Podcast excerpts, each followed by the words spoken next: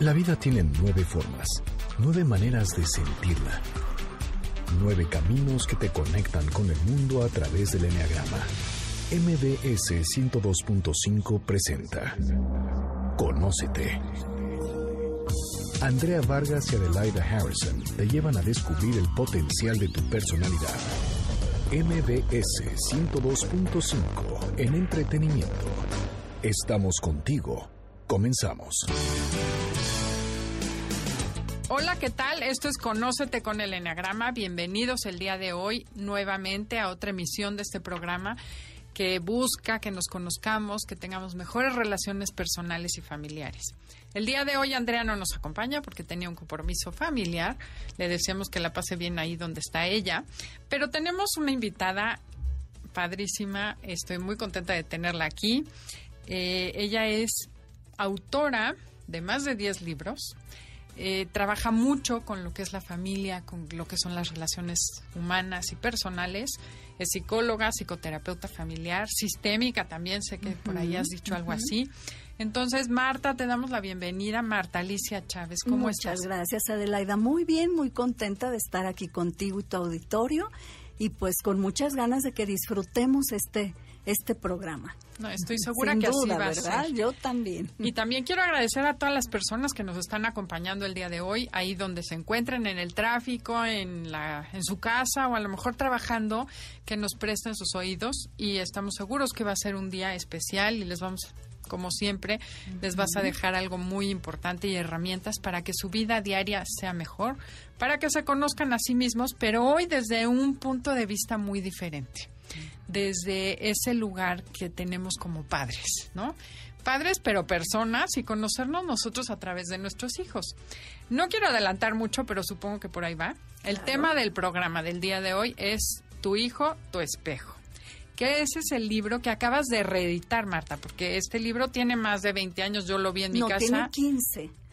Ay, perdón, bueno, es que No, yo como ha sido referente no te- y lo leí hace muchos la- años. se pierde de pronto ese dato, pero claro. Ok. De hecho, fíjate, Adelaida, que por eso estamos con una nueva edición. Quiero decirte que no se ha dejado de editar por 15 años. De hecho, se considera, como lo dicen las editoriales, un long seller, es decir, un bestseller que tiene muchos años en el lugar de bestseller. ¿no? ¿Te puedo hacer una pregunta Claro, indiscreta? con mucho Bueno, no indiscreta. ¿Cuántos libros se han vendido? Más de 500 Wow.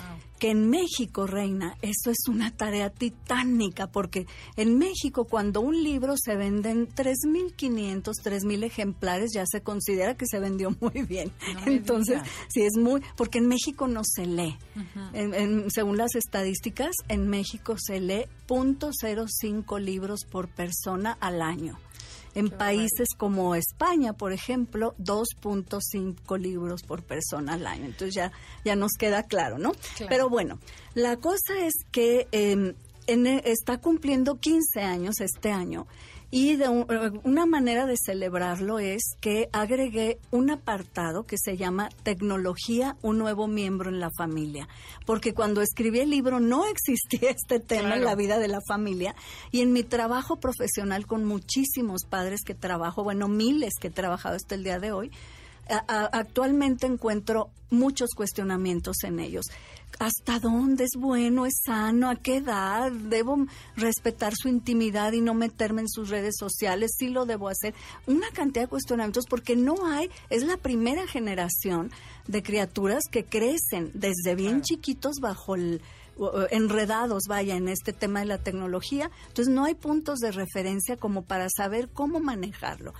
Por eso, en este capítulo nuevo que incluyo, hablo, bueno, por un lado de estudios que hay muy importantes, que hay que saber eh, los resultados de los mismos sobre el efecto del electromagnetismo en los seres humanos. El electromagnetismo es el tipo de energía que emanan estos Claro. aparatos y también las reglas que hay que tener en casa, el porqué de tener horarios, de poner límites, de tener condiciones para el uso de todos estos dispositivos. Oye, sí es interesantísimo, pero ¿qué te parece que empezamos por el principio? Con Porque hay tantas gusto. cosas que quiero hablar contigo el día de hoy. Eh, primero quisiera que me dijeras por qué los hijos son nuestro espejo, Ujú. o qué es un Claro. espejo y por qué los hijos nos reflejan. En el contexto del libro manejo esta idea así. en, un, en nuestros hijos nos vemos a nosotros mismos como si ellos fueran un espejo de cuerpo entero donde proyectamos asuntos de nuestra vida no resueltos, sueños no realizados, sentimientos que no hemos sanado y partes de nuestra historia que no hemos eh, integrado de manera sana, de tal forma que inconscientemente lo hacemos en los hijos. Es decir, tu hijo, tu espejo se trata de la toda la cantidad de proyecciones que los padres hacemos en nuestros hijos. ¿Qué es una proyección? Algo que es, los mecanismos de defensa. Es un mecanismo de defensa, exactamente. La proyección es un mecanismo de defensa que consiste, como su nombre lo dice, en poner en otro lo que me pertenece a mí un sentimiento, una carencia, un rasgo de personalidad, porque resulta amenazante y difícil verlo en mí. Entonces, si yo, por ejemplo, siento algún rechazo hacia mi hijo, me cae gordo que sea tan protagónico, en vez de estar molestándolo para que cambie, la idea de que sea mi espejo es que lo use para ver qué me molesta a mí de ser protagónico. ¿Por qué me molesta a mí ese rasgo de personalidad de mi hijo? Tal vez le tengo envidia porque yo soy gris, apagada, eh, introvertida y mi hijo es una estrella, un sol, carismático. Entonces puede que le tenga envidia. ¿A poco? A ver, me choca, digo, sé que existe, pero que tú le tengas envidia a tu Claro que es posible tenerle envidia a los hijos. Envidia porque tienen ciertos rasgos de personalidad que yo no, por como esto que estamos hablando porque tiene, vamos a decir, una mamá con una hija, las mujeres al llegar a cierta edad vamos para abajo, nos gusta no, va, declinando nuestro físico. Y las hijas al llegar a cierta edad van para arriba, van poniéndose más bellas, más guapas, el cuerpo embarneciendo, etcétera. Y eso puede generar envidia en una mamá que tiene mucho valor puesto en su físico.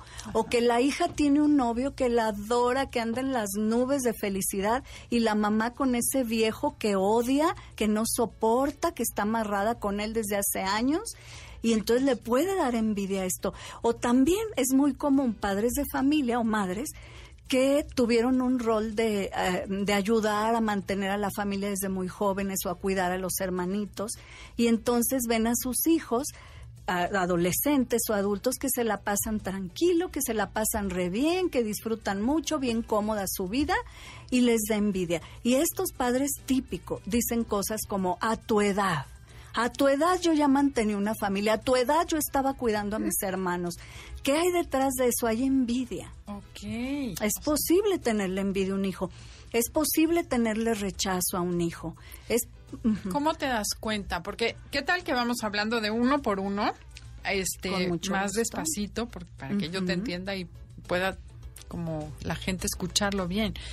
¿Cómo te das cuenta que estás sintiendo envidia? Tienes que darte cuenta que si algo te cae gordo de tu hijo, puede ser que sea envidia. Puede ser envidia.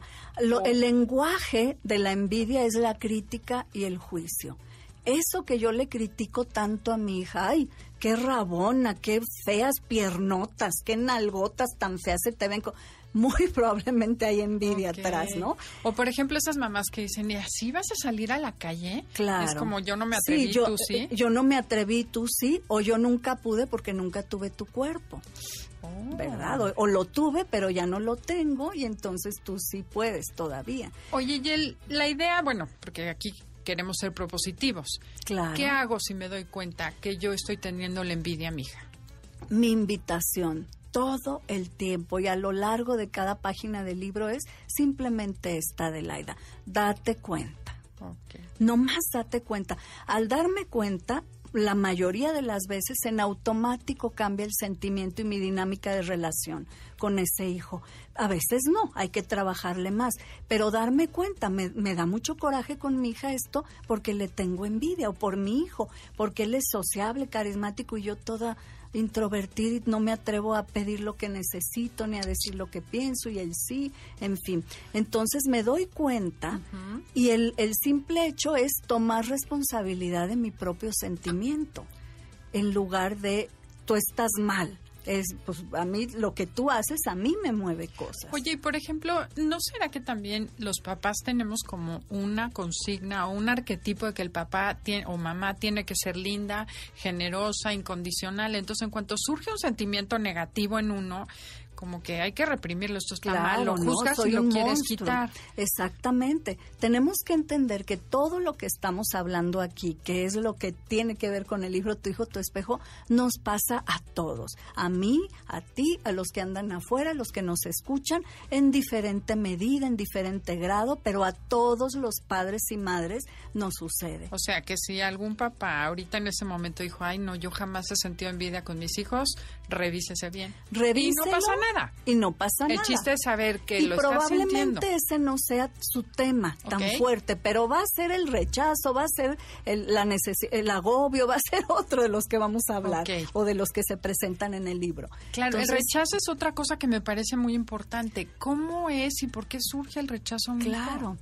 Hay, hay gente que dice, ¿cómo puedes decir que una madre puede sentir rechazo a un hijo o un padre? Porque tenemos la idea de que el simple hecho de convertirnos en madres ya nos vuelve incondicionales, amorosas, perfectas, capaces de todo. Y no, llegamos a la maternidad y paternidad con toda la carga de una vida, heridas de la infancia, una vida de frustración, de mil cosas que hemos experimentado cada uno, y eso va a tener una repercusión en nuestra relación con los hijos, como lo vamos a ver ahorita. ¿Cómo es que podemos sentir rechazo? ¿Cómo se da y por qué se da? Ay, qué impresión, de verdad me tiene impactada. Eh, vamos a tener que ir a un corte comercial. Esto es Conócete con el Enneagrama. Comuníquense con nosotros a través de Facebook, Enneagrama Conócete, o Twitter, arroba Conócete MBS. Y no se muevan, porque vamos a ver qué es eso del rechazo. Estamos con Marta Alicia Chávez, hablando sobre el libro Tu hijo, tu espejo. Estás escuchando el podcast de Conócete con el Enneagrama. MBS 102.5.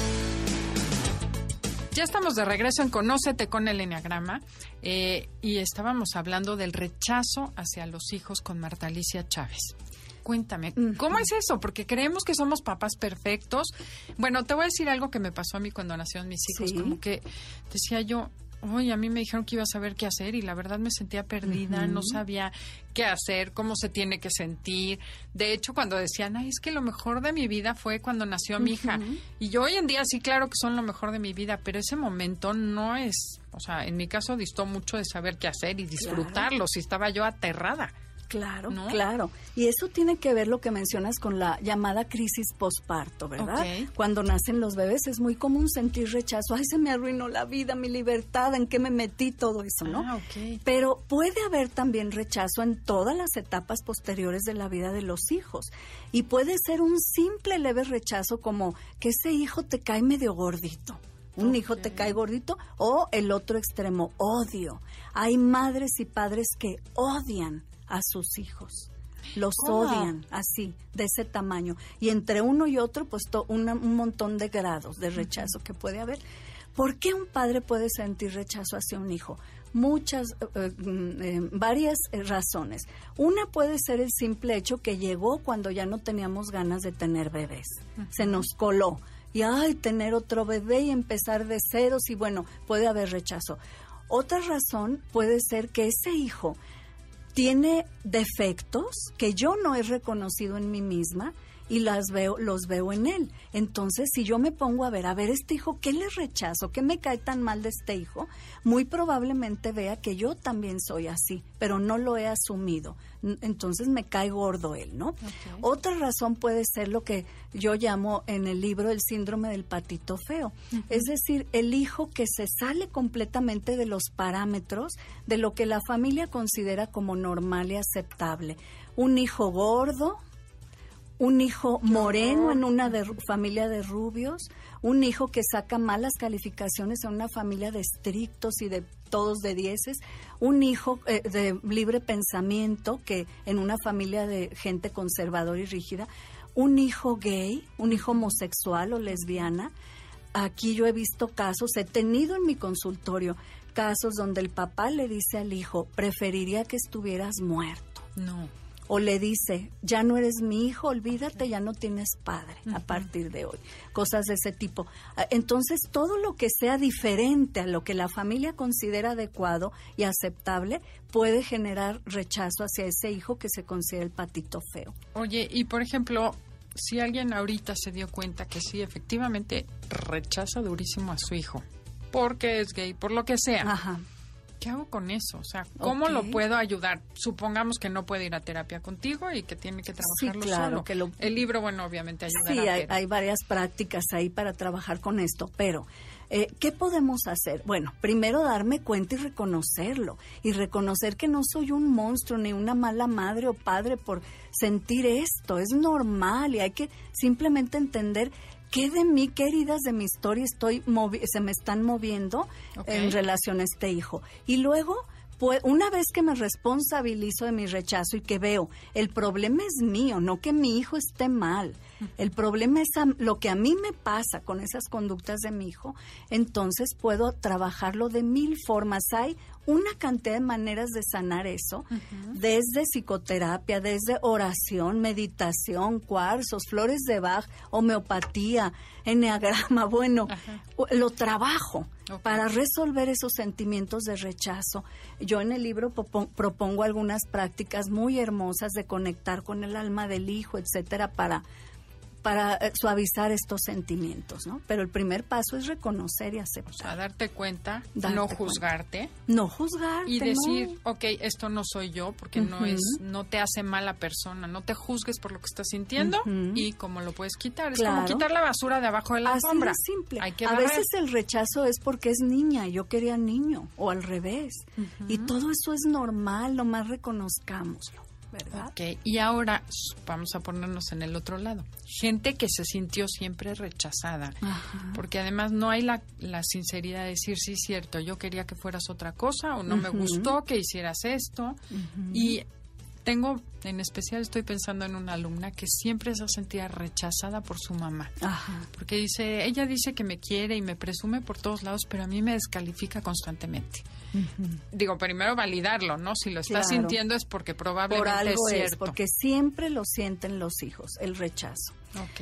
Eh, y tu pregunta es qué hacer como, Exacto, como si hijo yo soy rechazado. hija rechazada. Ok, bueno, es importantísimo trabajar con el niño interior, con sanar las heridas de esa niña interior. Hay técnicas y procesos y libros y fo- terapias hermosas de trabajo con el niño interior para sanar ese rechazo, para darle seguridad, darle amor y, y podernos conectar ya como adultos, porque mientras no hemos trabajado en sanar a nuestro niño interior, seguimos reaccionando en la vida como niños heridos, como niños enojados. A veces ya tenemos 20, 30, 40, 50 años y todavía tenemos esa actitud de víctima. Es que mi mamá me rechazó, siempre hacía diferencias entre mi hermano y yo. Eso, validarlo, pero resuélvelo. Trabaja en esas heridas de la infancia para que puedas verlo desde otro lado y sin, la, sin el dolor. Trabajar con el niño interior es como convertir una herida en cicatriz, como cuando ahí va a estar toda la vida la cicatriz, pero Oye, la tocas ajá. y ya no duele como cuando estaba la herida abierta. Así es. Eso es el recuerdo de una experiencia que tuviste y está bien, ¿no? Pero entonces hay que hacer ese trabajo para resolver. A veces ha- hay gente que tiene la gran suerte de tener una mamá abierta a escuchar estas cosas que le puede ayudar a, a hacer el proceso de recuperar eh, el vínculo que no se estableció de niños, eh, de niña con la mamá o de niño, ¿no? Eh, pero ah, no, no siempre contamos con la mamá para que nos eche la mano en ir a terapia juntas y hacer el, el proceso. Casi no se cuenta con eso. Pues no, Hay que si hacerlo por nuestro lado. Tú solita, porque rara vez la mamá Sí, está rara dispuesta. vez está dispuesta. Ok.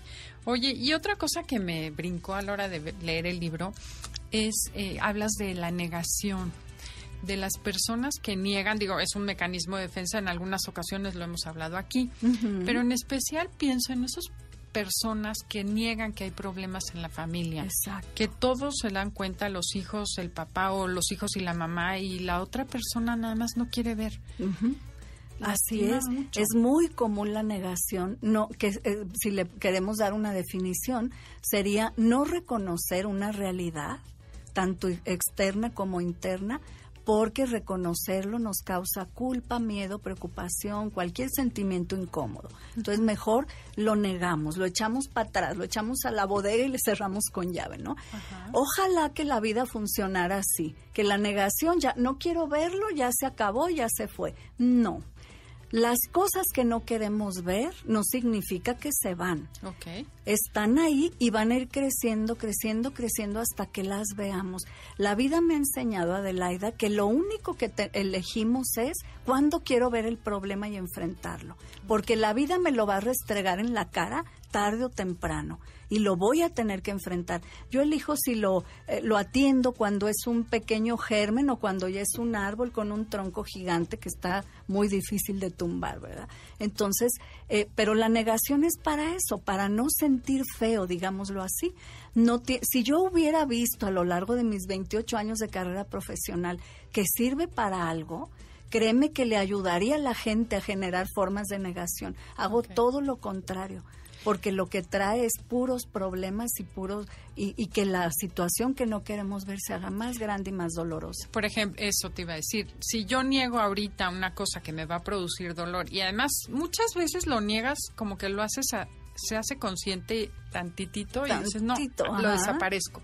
En ese momento tomas una mala decisión porque si vas a sufrir hasta 10, cuando vuelva a surgir vas a sufrir hasta 30 y después va a ser hasta 50. Así Entonces, es, exactamente. El miedo a tener un pequeño dolor te va a generar mucho más dolor. Mucho más después. dolor a la larga, Y además quizá consecuencias que ya son irremediables. Así ¿no? es. Y vale mencionar que normalmente cuando entramos en negación, no es que lo decidimos, ay, voy a negar que esto está sucediendo.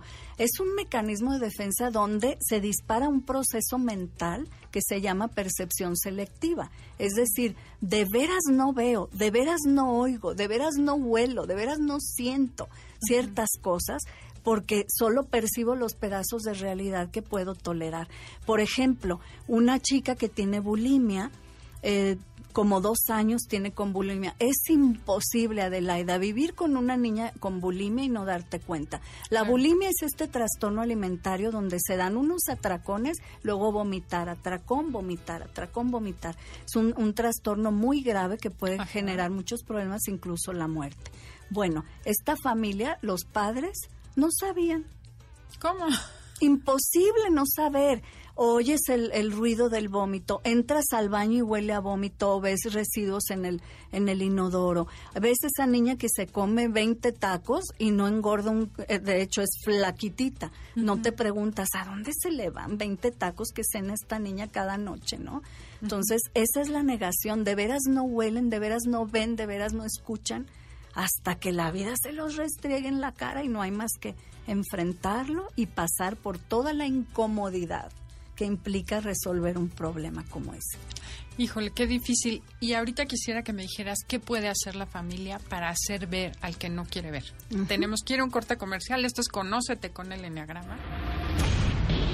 Estás escuchando el podcast de Conócete con el Enneagrama. MBS 102.5. Ya estamos de regreso aquí en Conócete con el Enneagrama. El día de hoy el tema es apasionante. Tu hijo, tu espejo. En vez de quejarte, empieza a ver qué te está diciendo ese sentimiento que tienes, recupéralo, acéptalo y transfórmalo. Y bueno, para eso tenemos el día de hoy a Marta Alicia Chávez, autora de más de 10 libros, es psicoterapeuta, psicóloga y haces también algo de análisis sistémico y mil cosas. Sí, Muy no. interesante. Estábamos hablando antes del corte comercial sobre la negación, ¿no? Las personas que niegan y como dice- decías tú, el caso de una niña bulímica y que nadie se dio cuenta en la familia, o sea, niega la familia completa, que eso es increíble, ¿no? Las Así parejas. Pero hay otros casos en que, por ejemplo, es un miembro de la familia el que está trastornando a toda la familia. Que, por ejemplo, eh, un papá que no quiere ver el problema, que tiene a lo mejor una actitud negativa o que se quiere ir o la... Es que es más raro que la mamá se quiera ir, ¿no? Pero que un papá no Y está si quiere cumpliendo... irse, se aguanta. El señor sí se va, la señora se aguanta. Pues sí, que no están haciendo lo que tienen que hacer. Hay negligencia de parte de alguno de los padres. Los hijos están sufriendo, la pareja está sufriendo, pero esta persona nada más no quiere ver. Ujú, ¿Qué haces con eso? Mira, cuando un ser querido no quiere ver que tiene un problema, vamos a poner un ejemplo concreto. Tienes un problema con el alcohol, papá Ajá. o hermano, hijo, y no lo quieres reconocer. Lo más que podemos hacer, porque no puedes controlar el que alguien quiera ver lo que no quiere ver, lo más que se puede hacer es hacérselo ver, ponerle toda clase de evidencias, mire esto, esto y esto y esto son evidencias de, de que tienes este problema.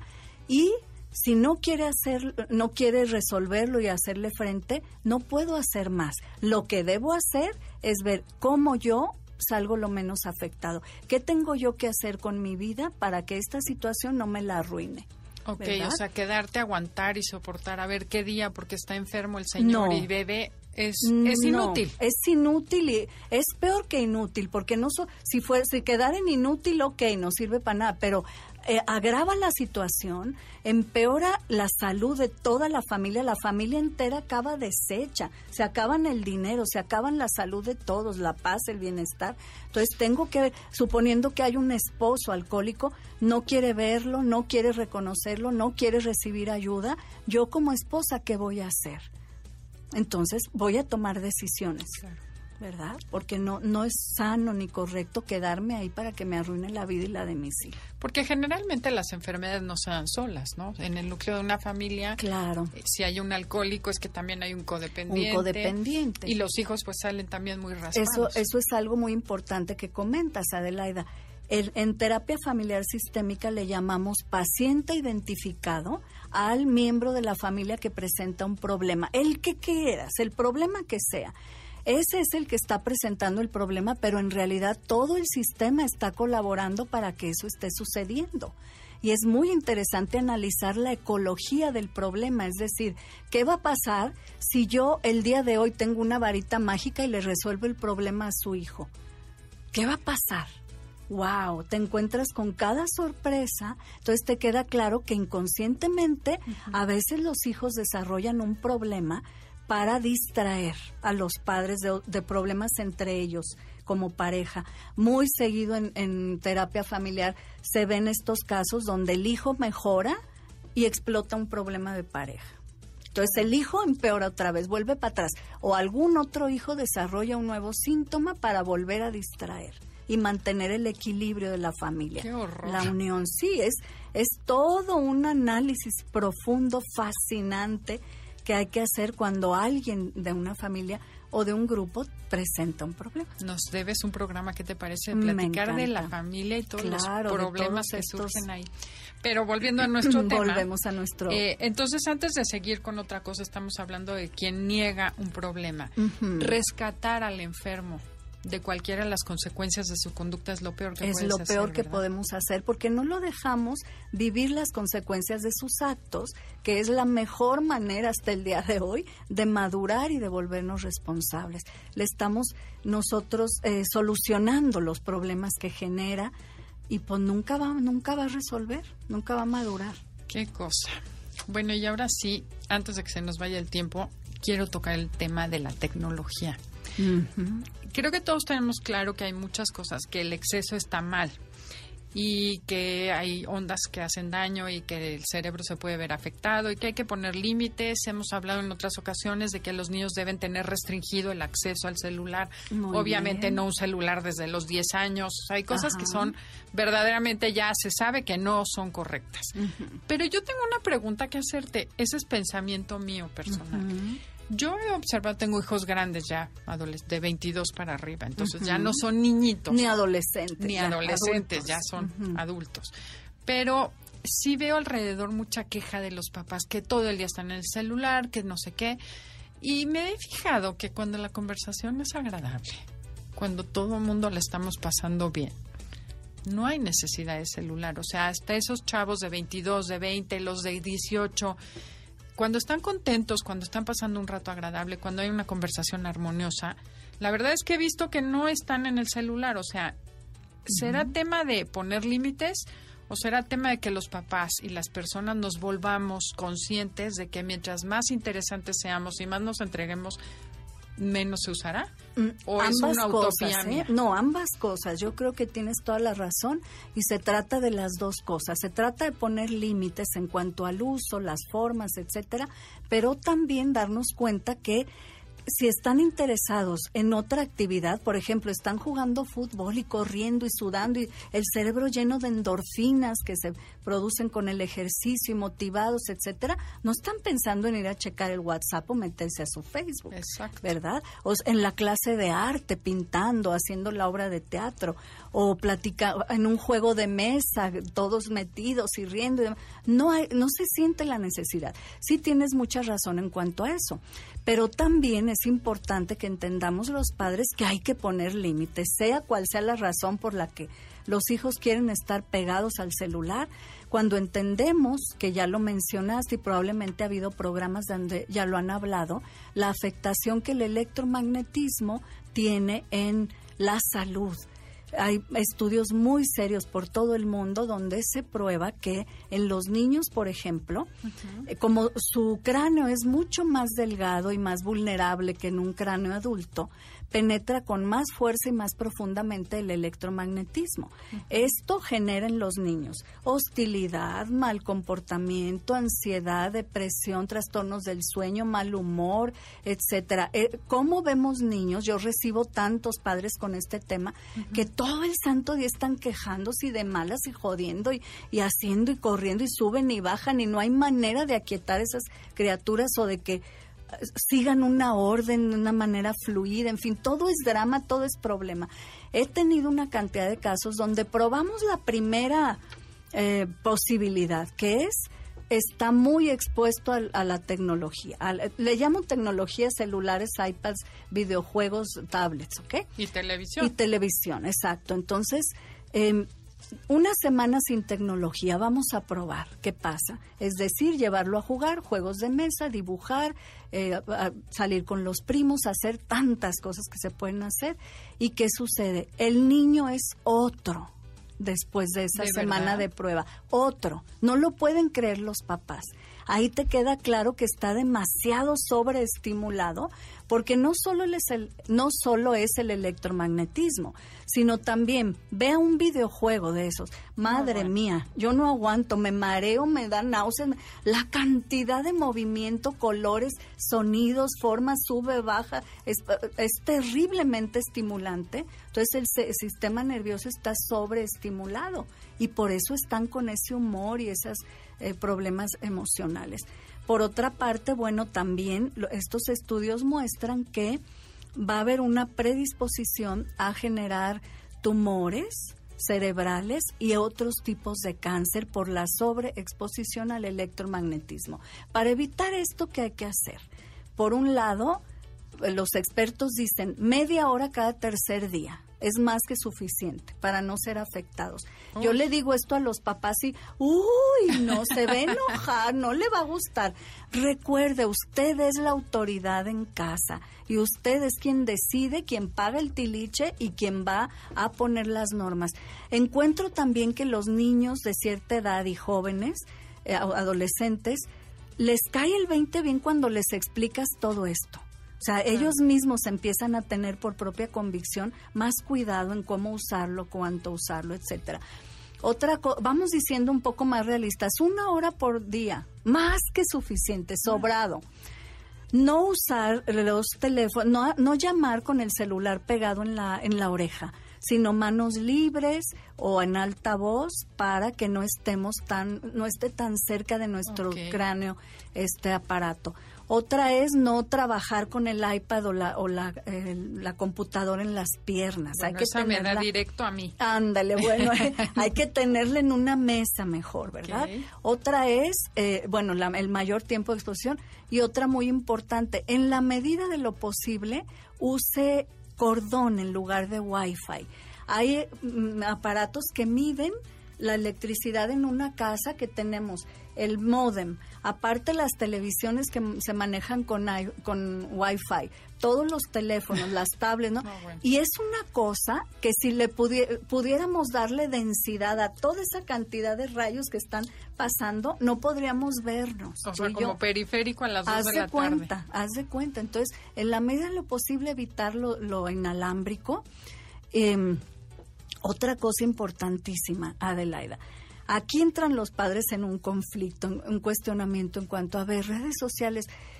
No, es su privacidad. Él se encierra en su recámara con llave a usar su teléfono y no, es su intimidad. Yo tengo que respetar su intimidad. No es aplicable eso en estos temas. No es aplicable eso de respetar la intimidad. Los padres no solo es nuestro derecho, es nuestra obligación que eh, con frecuencia revisemos sus redes sociales. Enfrente de ellos no tiene que ser un secreto, por eso prohibido contraseñas, prohibido bloqueos y tampoco avisarle con anticipación. El domingo voy a checar tu Facebook, no, porque ya lo que vamos a encontrar es otra cosa, ¿no? Entonces, a ver, vamos ahorita a checar. ¿Quién es este amigo? ¿De dónde sale esta persona? ¿Dónde la conociste? ¿Quién es? Revisar también el tipo de mensajes que ellos usan. Cero tolerancia a que se burlen, critiquen, eh, minimicen, em, maltraten ofendan a personas a través de sus redes sociales. O sea, que sería ideal que los papás estén en acompañamiento de sus hijos, que los papás tanto en supervisión. supervisen. Sí, pero por el buen modo, o sea, tratar de hacerlo por la buena, ¿no? Y si no les gusta, hijo, entiendo que te moleste, de todas maneras así se va a hacer. La otra opción es no tienes aparato. Así de fácil. Pues esto es Conócete con el Enneagrama. Volvemos después de este corte comercial. Si les gusta el programa y les parece interesante o no lo escucharon desde el principio, pueden bajarlo en Noticias MBS, podcast o en iTunes también estamos como Enneagrama Conócete. Estás escuchando el podcast de Conócete con el Enneagrama, MBS 102.5. Ya estamos de regreso aquí en Conócete con el Enneagrama. El tema del día de hoy es Tu hijo, tu espejo, con Marta Alicia Chávez. Estábamos hablando antes del corte comercial qué hacer con eso de las redes sociales, la tecnología, hasta dónde supervisar, qué tan bueno es supervisar, qué tanto acusar. Te voy a contar algo que supe de un chavito que su mamá, claro, le checaba y tenía prohibido la contraseña del correo y del Facebook y de todo. Pues lo que generó esta mujer es que su hijo tuviera otro Facebook. un Facebook que mamá no conocía. Exacto. Entonces, ¿cómo se puede? Bueno, yo creo que aquí entra el criterio de las personas y la comunicación con los hijos, ¿no? Que, que sí hay que supervisar, pero no estar satanizando, ¿no? O sea, es corregir. Tú dinos qué hacemos, porque... Claro. ¿Qué haces? Satanizar jamás es la solución. De hecho, bendita tecnología, bienvenida. Nos trae tantas cosas buenas, pero hay que ponerla a nuestro servicio y no enajenarnos con ella y dejar que controle la vida. Cuando un hijo abre un, un este Facebook nuevo, eh, una cuenta nueva que la mamá no se da cuenta, la mamá no se da cuenta porque no quiere darse cuenta, mi reina. Porque mira, vamos a encontrar que está metido en el aparato. Vamos a encontrar que tiene actitudes raras, se mete a su recámara, eh, se encierra, se aísla por ahí, en fin. O sea, una madre, un padre que observa y supervisa correctamente a sus hijos, se da cuenta de esto se da cuenta de que, ay, claro, mamá, ¿quieres checar mi Facebook? Una disposición, porque ahí no hay nada, ¿verdad? Sí, o casualmente va al baño y deja abierto el Facebook. Deja abierto para que tú veas. Esos son em, signos de que tiene otra cuenta, de que nos está engañando, etcétera. Pero la mejor forma de prevención es la información. Si le informamos a los hijos las realidades de que no esté supervisado y tenga China libre en sus redes sociales, repetimos lo que decíamos hace rato, muy probablemente por propia convicción va a tener cuidado. Mira, de las alertas Amber, que son las alertas que se emiten cuando un niño o un adolescente desaparece, se llama alerta Amber, el 80% de esos niños desaparecidos o adolescentes fueron eh, quienes fueron atrapados por los predadores que están en las redes sociales. Es decir, gente que acaban las criaturas en Tailandia en trata de blancas o en donde se te ocurra, o ese es en el mejor de los casos, porque a veces muertos, violados, etcétera, porque los predadores saben muy bien cómo llegarles, cómo hacerse amigos, cómo darles confianza. Les mandan toda clase de información falsa, saben qué hacer para atrapar emocionalmente un, un chavito o niña, entonces Luego a la hora de que llega de conocerse, cuando se investigan los casos de niños y adolescentes desaparecidos, se ve que lo último que se movió en su computador, en su tablet, fue una cita con ese amigo o amiga. y de ahí desaparecieron. Oye, y retomando, porque esto de manera linda pone el cierre del programa. ¿Qué tienes que hacer? Pues lo primero es trabajar en ti, como decías tú, y ver todo lo que puedes hacer para cambiar esta situación. Porque los niños en redes sociales promedio, eh, bueno, aquí hay que limitarlo y poner límites de tecnología y de tiempo, pero cuando un niño está más vulnerable es cuando tiene problemas de rechazo, de sentirse no aceptado, de que sus papás le tienen envidia, coraje, lo que sea. Sí. Entonces volvemos al tema inicial. Trabaja en ti, como padre para que ese niño se sienta bien apoyado y acuda a ti en el momento que tiene un problema. Exactamente. En vez de evadirte lo más posible y recurrir a gente externa, que hoy en día en las redes sociales es muy fácil que se apoyen y busquen el apoyo que no tienen en su casa. Así es. Hay que darle, esa es como la salvación de los hijos que en la casa, en el padre, en el hermano mayor, en la mamá, en un miembro, aunque sea de la familia, mejor en toda la familia, pero mínimo en un miembro, tengan la confianza de platicarle, de preguntarle, de, eh, de sentirse escuchado sin ser juzgado, etcétera, ¿no? Entonces eso es importantísimo. ¿Y cómo fortalecemos eso? ¿Cómo le hacemos para que el hijo nos tenga confianza? Bueno, demasiada crítica en la adolescencia va a alejarlo.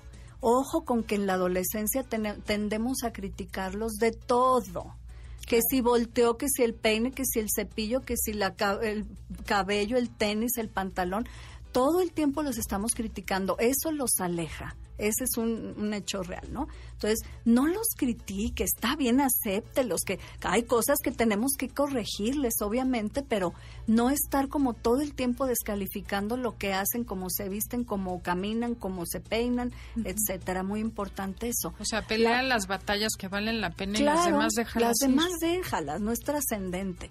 Ahora, por otra parte, el contarle de nosotros a los hijos también abre la puerta de que nos cuenten sus cosas. Pero ahí le va qué por favor no los tome como confidentes, como sus mejores amigos, como ¿qué les va a contar del día a día? Ay, en el trabajo hay un nuevo proyecto, me tiene súper emocionado, no sé qué.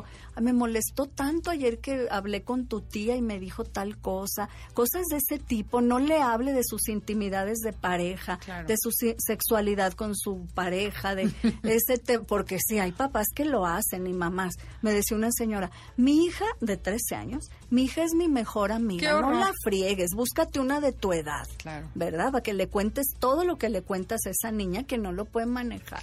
Oye, y por ejemplo, contarles de cuando tú eras adolescente. También, cuando tú eras adolescente, aquí pasa que a veces los hijos te dicen, vamos a suponer que un padre consumió drogas de joven. ¿Cómo rayos le digo, con qué cara le digo, tú no puedes consumir drogas o no fumes? Si yo sí lo hice, ¿no? O, tuve relaciones sexuales. ¿Cómo le digo que él no puede tener relaciones sexuales? Entonces, y a veces los hijos usan esa información. ¿Y tú qué me dices? Si tú te fuiste de tu casa a los 15 años, ¿verdad?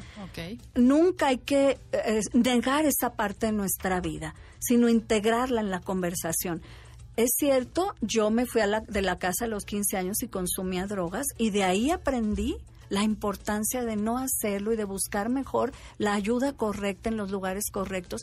Le explicamos eso y luego, y además de lo que estamos hablando aquí ahorita es de ti, no de mí. Entonces, tienes que llegar a tal hora, tienes, en fin, continuar con la plática que estábamos, ¿no? Claro. Sí, porque he visto casos, por ejemplo, de personas que dicen, es que tú eres madre soltera, ¿con qué cara me dices que no me vaya de fiesta? Claro. Yo creo que alguien que tiene esa experiencia sabe perfectamente de lo que está hablando y por qué está diciendo en que efecto, no yo soy madre soltera y vieras qué duro ha sido, qué duro es crear un hijo tú sola. Por eso te digo que te cuides, que debes, no sé qué. Y además de la que estamos hablando es de ti ahorita, en este momento. Sí, yo creo que cada día los que necesitamos más autoridad somos los papás. Por favor, no la suelten. Ese es el meollo del problema más grave entre padres e hijos, la falta de autoridad. El miedo de ponerles límites porque no le van a gustar y se va a enojar el no recordar que somos los mayores, los procreadores, el primer nivel en la estructura jerárquica de la familia la tenemos que ocupar nosotros, no ellos. Y están en su derecho de que no les guste una norma, de enojarse, de reclamar, pero de todas maneras así se va a hacer. Eso en alguna parte del libro mencionas de los hijos parentales que acaban cargando la autoridad del padre, o sea que el papá tranquilamente le delega al hijo y lo deja con el paquetito, por así decirlo. Y es un paquete pesadísimo para un hijo, ser el el papá, el hijo parental es el que hace el rol de papá de sus propios padres y de sus hermanos. Y, y como sustituto de pareja también de la mamá o papá. Entonces es una carga tremenda, tremenda. Que, ¿Y cómo podemos saber que estamos haciendo eso? Bueno, porque al hijo le decimos, dile a tu hermano, o dejamos que el hijo nos diga, mamá, no dejes ir a la fiesta a mi hermano porque hizo tal y tal en lugar de, a ver, tú eres el hijo y yo soy la mamá. La que va a decidir eso soy yo, no tú. Tú eres hijo, no papá. ¿Ok? O también cuando le, les echamos chismes como, ay, tu papá, tu papá otra vez hizo tal cosa. O dile a tu hermano tal, o dile a tu mamá tal cosa. Y el hijo anda de mediador entre todos. Entonces, cuando se es, se reconoce uno como hijo parental, hay que poner límites. Si los papás no tienen la capacidad de ellos cambiar la, situación, yo como hijo parental le digo, mamá, ese es problema tuyo y de mi papá, a mí no me digas, dile tú. En lugar de, hijo, dile a tu papá que no sé qué. Mamá, ese es asunto de ustedes, dile tú, yo soy hijo. Oye, y hay casos en que los hijos de verdad se meten en lo que no les toca. sí, cuando los dejamos.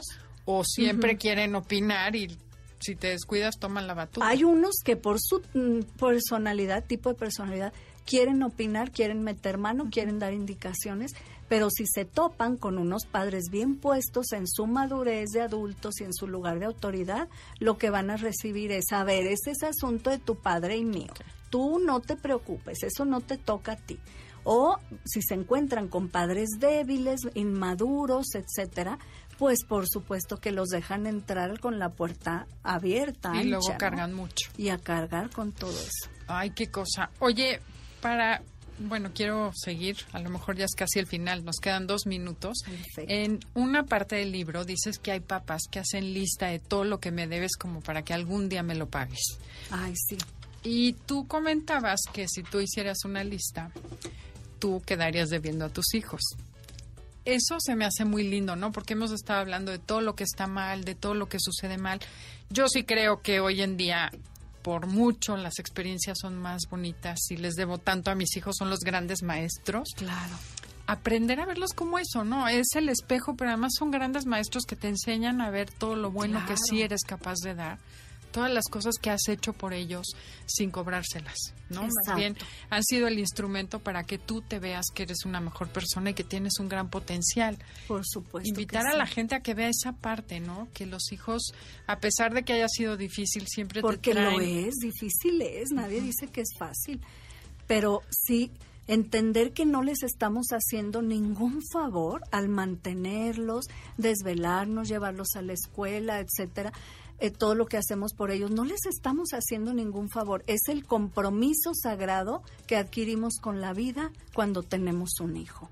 Es parte del paquete que significa haber aceptado tener un hijo. Oye, ¿y dónde te pueden encontrar, Alicia? mi página web, sí, es mi página es www.martaaliciachavez.com. Y ahí hay artículos que subimos constantemente, que escribo constantemente, ahí hay eh, mm, capítulos de cada uno de mis libros que pueden leer sin costo, hay información sobre mis conferencias, hay eh, muchas cosas útiles que pueden encontrar ahí. ¿Y una frase con la que quiera cerrar el programa el día de hoy?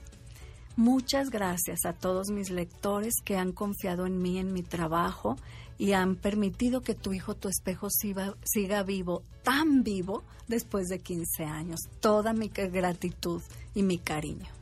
Pues te agradecemos a ti muchísimo por haber venido el día de hoy y le agradecemos a la gente que nos escuchó y nos permitió entrar con, ahora sí que a sus hogares, eh, en este programa que fue Conócete. Los dejamos con Concha León Portilla en el enlace 50. Gracias Felipe y Janine. Hasta el sábado entrante. MBS 102.5 presentó Conócete. Andrea Vargas y Adelaida Harrison te esperan en la siguiente emisión con más herramientas para descubrir tu personalidad a través del Enneagrama. MBS 102.5 en entretenimiento. Estamos contigo.